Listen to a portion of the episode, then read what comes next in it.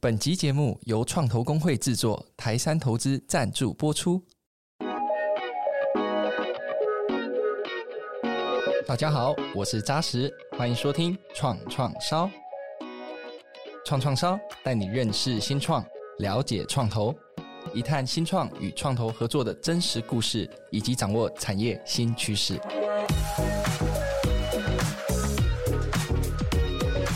去年，台湾与立陶宛。斯洛伐克、捷克三国互赠疫苗及口罩等防疫物资，我国蔡英文总统将此称作良善的循环。而从良善循环的防疫合作延伸至产业发展及经贸合作，中东欧投资基金因此诞生，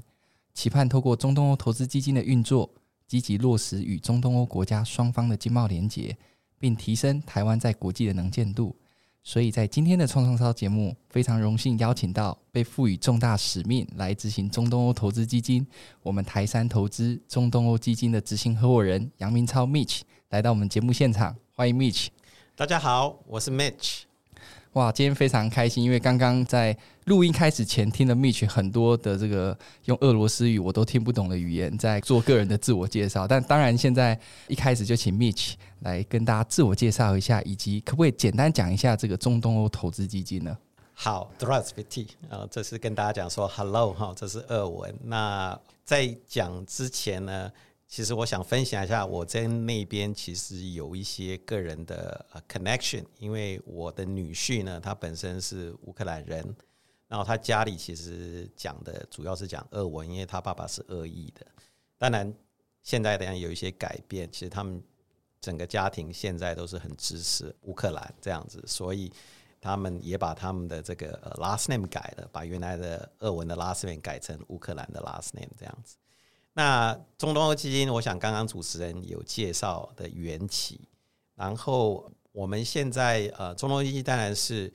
里面的所有的这个资源都是由国家的从那个呃国发会那边来的一个。那这个一开头的缘起是看起来跟国际地缘政治、跟疫苗、跟这个 pandemic 都有关系。但事实上呢，我们再去看一下，特别是我们今年有找一些有机会去那边哈，就是我们五月六月的时候有去参访之后，呃，发现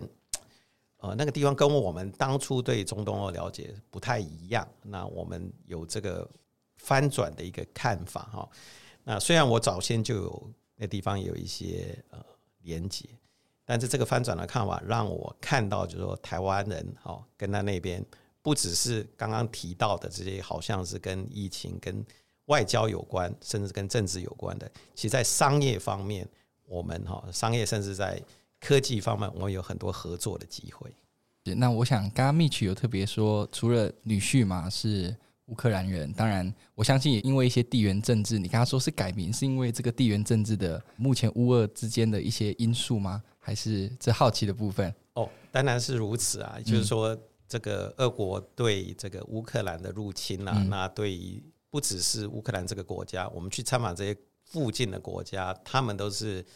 觉得感同身受，是，所以他们都非常非常支持的乌克兰人啊。即使以前像乌克兰裔或是俄裔的这样的家庭里面，他们对于原先的一些彼此之间的不一样的意见，现在也都统合在一起，就觉得就是说，俄国现在对乌克兰所做的事情是不对的，所以。我的女婿他们的家庭也有这样的认同，所以决定把他们原来的俄文的这个 last name 改成乌克兰的 last name。是是是，那刚刚 Mitch 说，其实跟当地还有蛮多连接。就你自己本身来说的话，会不会跟大家分享跟中东欧国家的各种连接呢？以前是因为自己创业，好，然后也在那边做了很多的这个呃商业的活动，我们把东西也卖到中东欧去，特别是俄罗斯，所以我去莫斯科去了六次。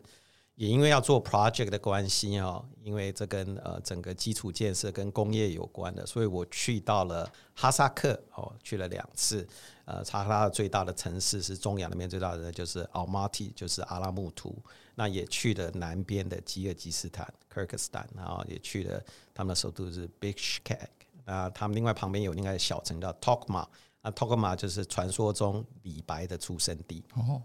李白是。等于是有这个蜥蜴人的血统，哇，这好像在上历史课一样子。对啊，那我们回来多聊一些中东欧投资基金啊，就是说，刚刚其实 Mitch 有提到前阵子才去中东欧出访。那我想这次出访，我们也看了很多不同的消息啊，就是其实你们参加了立陶宛规模最大的新创盛会 Start Fair，那你们其实也拜访很多企业跟创投单位，所以我想大家十分好奇，就是说中东欧当地的新创跟创投啊，他们对台湾的产业跟投资环境印象怎么样呢？那出访的过程当中有没有让蜜群你们觉得很印象深刻的事情？可以多分享几个故事，这样。我一到立陶宛哈。那参加那个 Startup Fair 哈，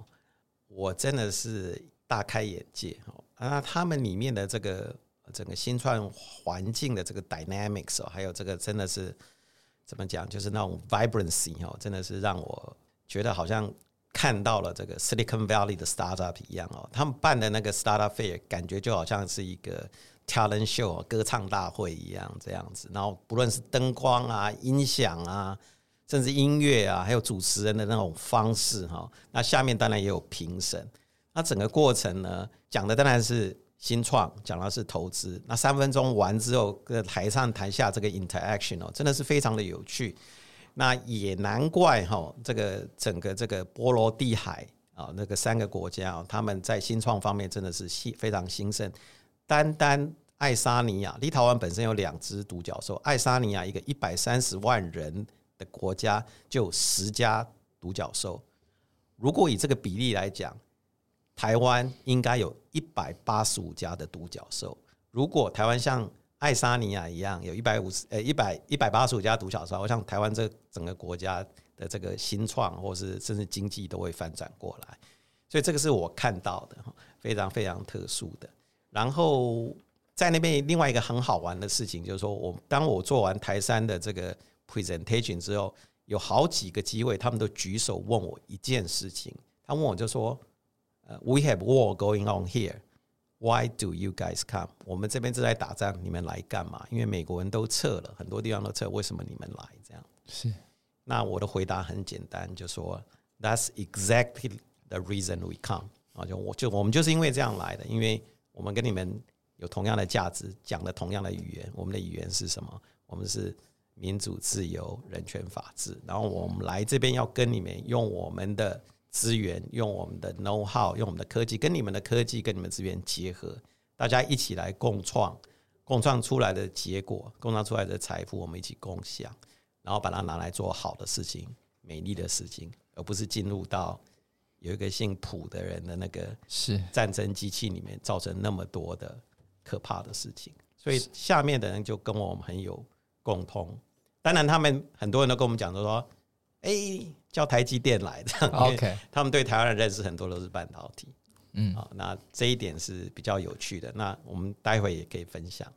那除了这个新创大盛会，其实让 Mitch 印象非常深刻。那因为出访其实蛮多天的，在这一次的出访过程当中，还有没有什么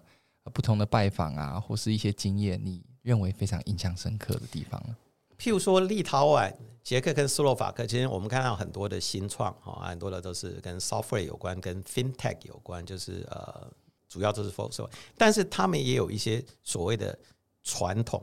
哦，传统业，比如说在立陶宛就是他们的雷射，在捷克跟斯洛伐克，我们知道他们就是机械工业很强，哦，不论是一次大战前后他们的那些军工业。还是后来我们看到汽车业哈，大家都知道他们那边汽车业很不错。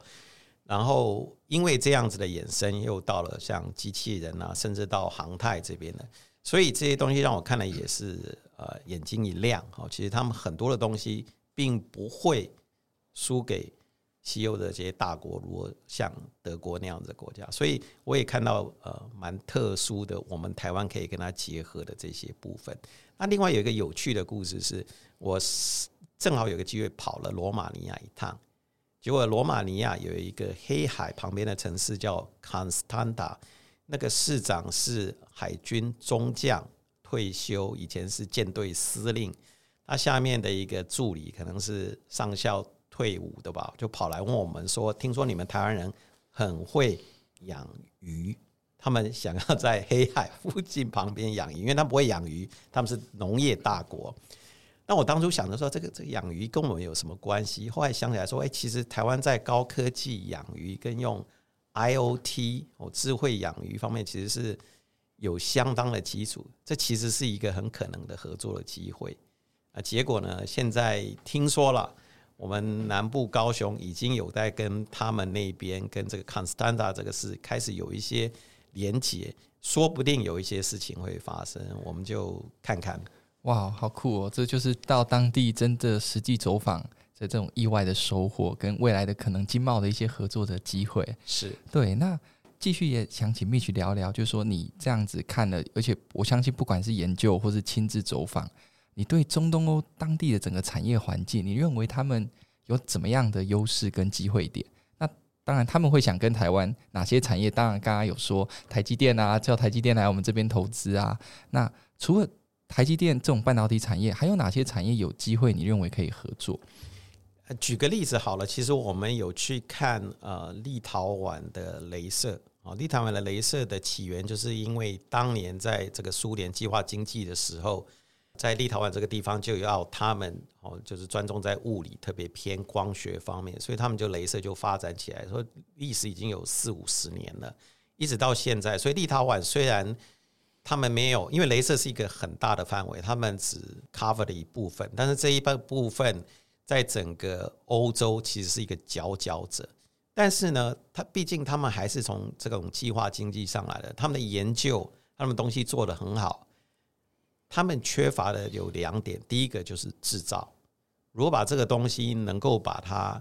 能够变成从实验室的规模变成真正工厂的规模，我想台湾人这一段方面很厉害。哦，像台中哦，就是工具机啊，可是这些很多的工具制造工业里面需要镭射的东西。那我们也知道怎样去把这样子的机器能够大量生产，这是第一个。第二点就是说，他们虽然离欧洲很近，知道怎么去要把东洲东西卖到像比如像德国，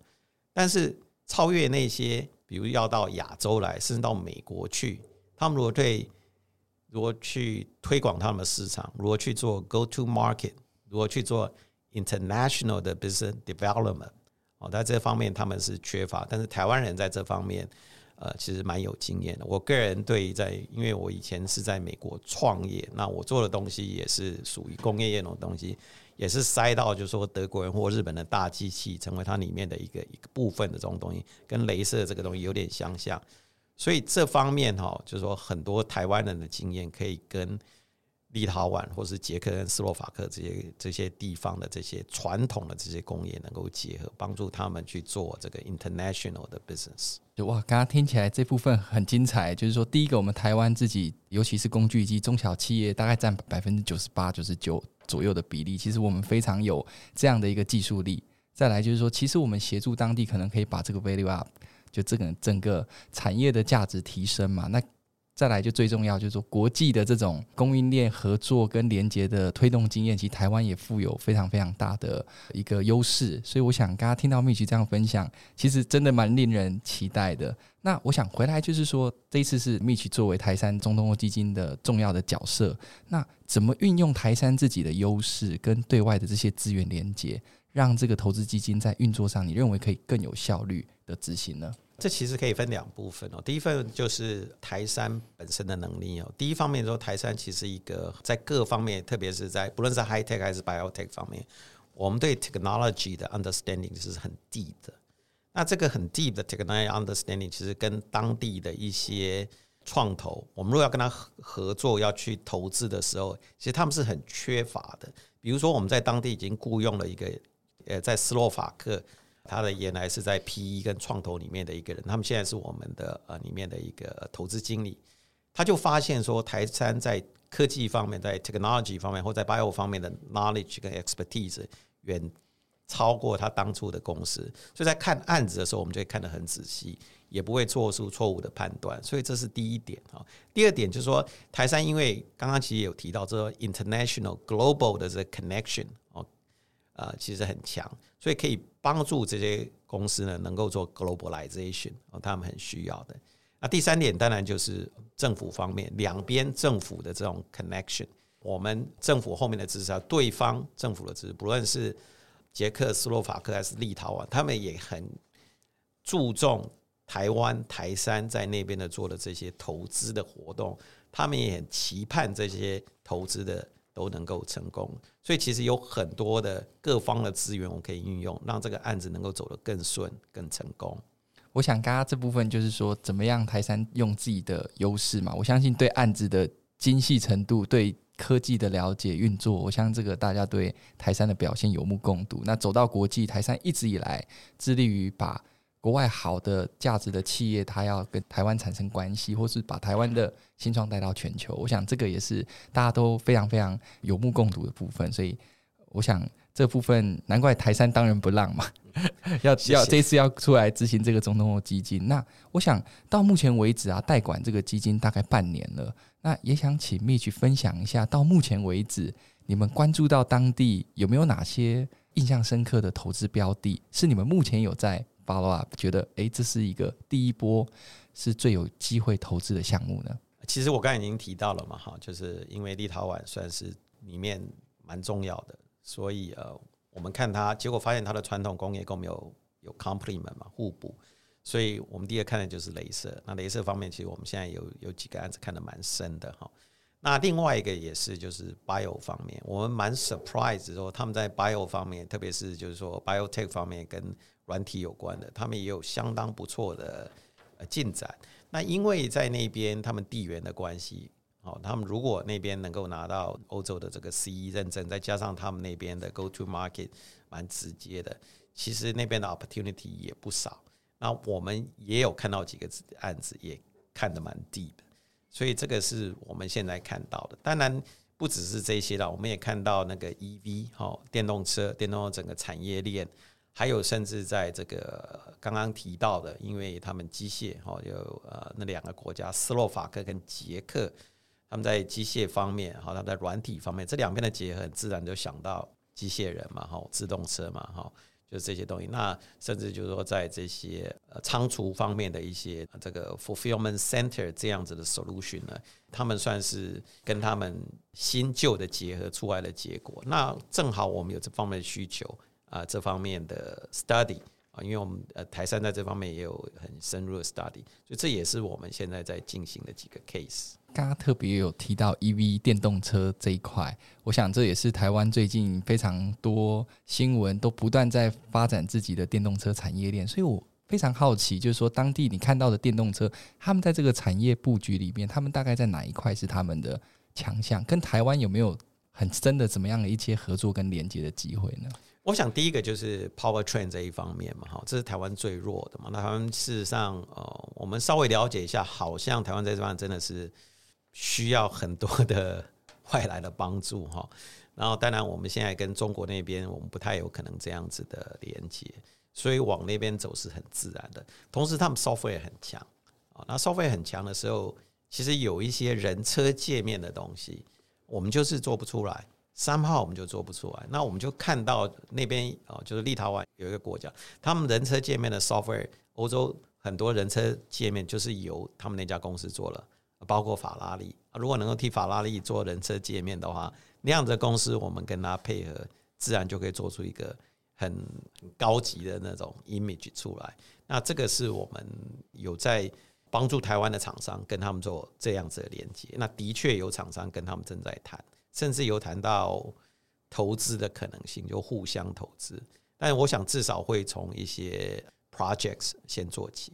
嗯，我想跟阿 Mitch 讲到，有一些台湾的厂商现在其实已经跟当地的厂商其实在做很多的合作的机会，甚至是说投资的机会。所以对于台湾啊，有很多有兴趣往中东欧创业的台湾公司，有没有什么样的建议跟你认为要注意的地方呢？其实我们说中东欧，哈，那其实有十八个国家。那我们刚才其实刚刚提到的立陶宛、斯洛伐克跟呃。捷克、斯洛伐克跟捷克，他们当然是斯拉夫民族，但立陶宛就不是斯拉夫民族哦，所以他们的语言或很多东西其实是不太一样的。那如果都把这十八国都考虑进去，其实有各式各样不同的民族，各式各样的历史。比如说罗马尼亚，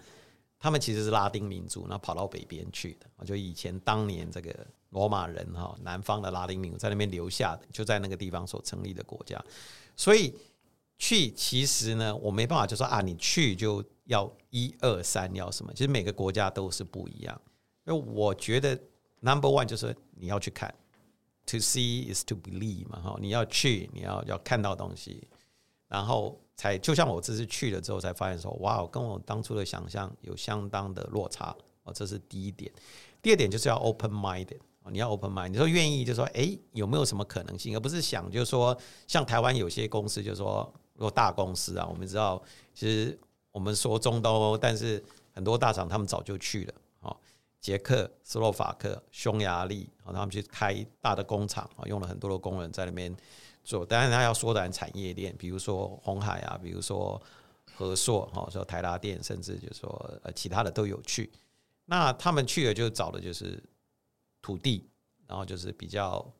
cheap 的 labor，然后就是比较好的这种政府的一个 subsidy 或什么的。那我们这些比较属于中小，然后要去像那种大公司，当然不就不会找我们了嘛？他们自然有他们自己的通路，有办法去跟当地的政府去做 negotiate，根本不太需要我们。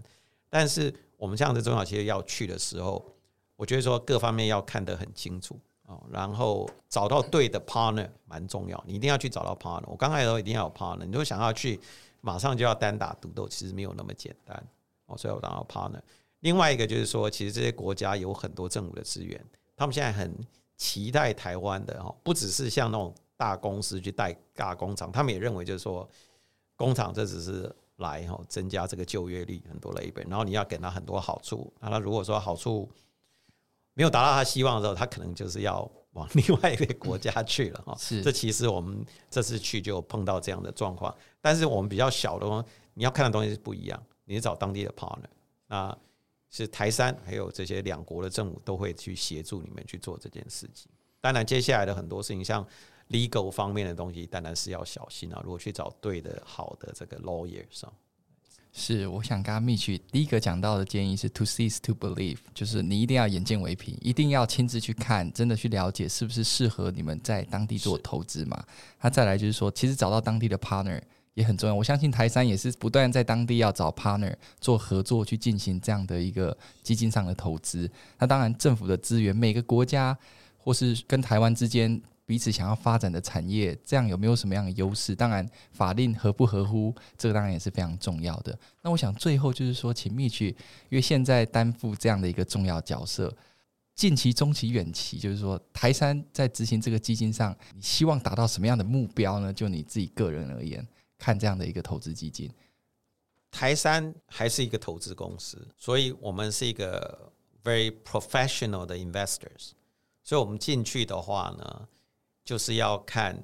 我们的案子能够成功，成功就是说 profitable 哦，这是非常非常重要的事情，这一定是 number one。但是我们也了解，我们肩负一些使命跟责任啊，这些东西是没办法用一些数字去衡量的，就是英文叫 intangible 啊，很多东西是 intangible 的东西。那这些东西呢，当然我刚才有提到这个四个东西嘛，自由。民主、人权、法治啊，或什么？当然，其实很多东西是 beyond 这个东西的。那我相信，就是说，台湾到了这个阶段哦，人家说，哎，你台湾，人家认为台湾是一个小国家，哎，其实不是，台湾是一个中型的强国哦。那身为一个中型的强国，台湾其实是有责任的。我们有个责任，我们的责任是什么？哦，我们责任就是说，当然，我们希望还是像我刚刚讲的，我们。去创造这个财富，用对的方法、好的方法、好的价值去创造这个财富。但是我们创造这个财富的目的是什么？那我倒是讲很简单。我们到了那地方，他们说他们正在打仗，他们经历过。我去那个地方，其实我看到是所有的国家，每一个我我到的这几个国家，只要他们国家国旗的地方旁边一定是乌克兰国旗，没有例外。可能一百次里面有九十九次是这样，搞不好是一百次一百次，我从来没看到它例外。所有国家每个都是，很多窗户上面就是只有你看街上走过，窗面上面贴的就是乌克兰的国旗，不是他们国家的国旗。所以这件事情对他们的 impact 是很大的。所以我当时在谈的时候，他们都是这样。有人跟我讲说，他最近有一个朋友才自愿当志愿军，哦，从斯洛伐克就到乌克兰去打仗了。所以就是说，我们台山没有错，我们在这边来一起投资。让这些新创能够成功创造财富的目的，其实就是一个，我就是说，restoration of humanity。哦，看到那个人跟他的军队所做的事情，受了有这么大的伤。第二个就是 advancement of civilization，人类的文明往前走，这是台湾身为一个中型强国的责任。那台山可以借着我们的投资，借我们带去的资源，不论是金钱还是 expertise，让这件事情能够发生，让人类文明，人类文明不是一条直线的。会有倒退的时候，我们都有看过嘛？看最明显就是希特勒那时候的整个这种二战的时候发生的事情，他们没有想到类似的事情，今天还在这个所谓人类最文明的地方的正中间在发生。那台湾人可以扮演一个角色，让他们知道，就说 “We are here, we are here to help。”哇，我刚刚觉得最后这一段，其实我觉得不只是有形的价值，有非常多无形的价值。这其实是建构一个国家它真正强大的部分。对，那我相信台山当然追求财务上的报酬，但是更重要的很多生而为人的一个普世价值，而且台湾作为一个中型强国，绝对可以扮演非常非常重要的角色。那今天也听了 Mitch 很多的历史小课堂，我们也学到了很多中东欧国家这么多十八个国家里面一些小小的历史知识，所以非常开心今天啊 Mitch 来到我们的节目上跟我们分享非常非常有使命感的中东欧投资基金。那也感谢所有。发烧友、创创烧发烧友的收听，未来有更多精彩的节目，我们下集再见，拜拜，拜拜，谢谢。